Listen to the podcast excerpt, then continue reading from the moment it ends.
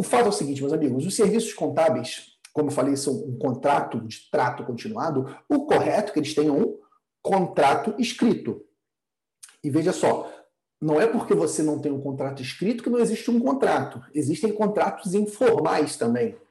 Quando você faz um, um, uma prestação de serviço recorrente, mas você não tem um contrato escrito, isso não diz que não, não, existe um contrato. Existe. Ele só é um contrato informal. Ele não tem forma especificada, mas é um contrato que ele não tem sua solenidade, mas ele existe sim. O fato é, para os serviços contábeis, desde o novo Código de Ética do Profissional Contábil, é uma infração ao código você não ter contrato de prestação de serviços contábeis formalizado. Então, o que eu quero deixar claro para você, te relembrar? Pelo amor de Deus, não tenha nenhum cliente sem contrato na sua empresa contábil. Diria menos da questão do código de ética, mas porque se você não tem um bom contrato, você não consegue se proteger. Se você não tem um bom contrato de serviços contábeis, você não consegue impor direitos e deveres para ambas as partes.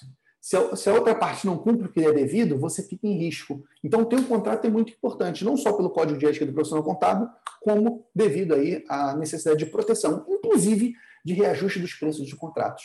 Então, o primeiro ponto para você reajustar o preço do contrato é você ter um contrato, um contrato formalizado, um contrato solene, um contrato escrito, porque esse contrato escrito que vai ditar as regras de reajuste do contrato. Esse é um ponto muito importante. Pedro, qual é o índice que eu uso para reajustar os contratos? O correto, o correto é você usar o índice que está no contrato. Porque se você usa um outro índice, teu cliente pode vir a questionar.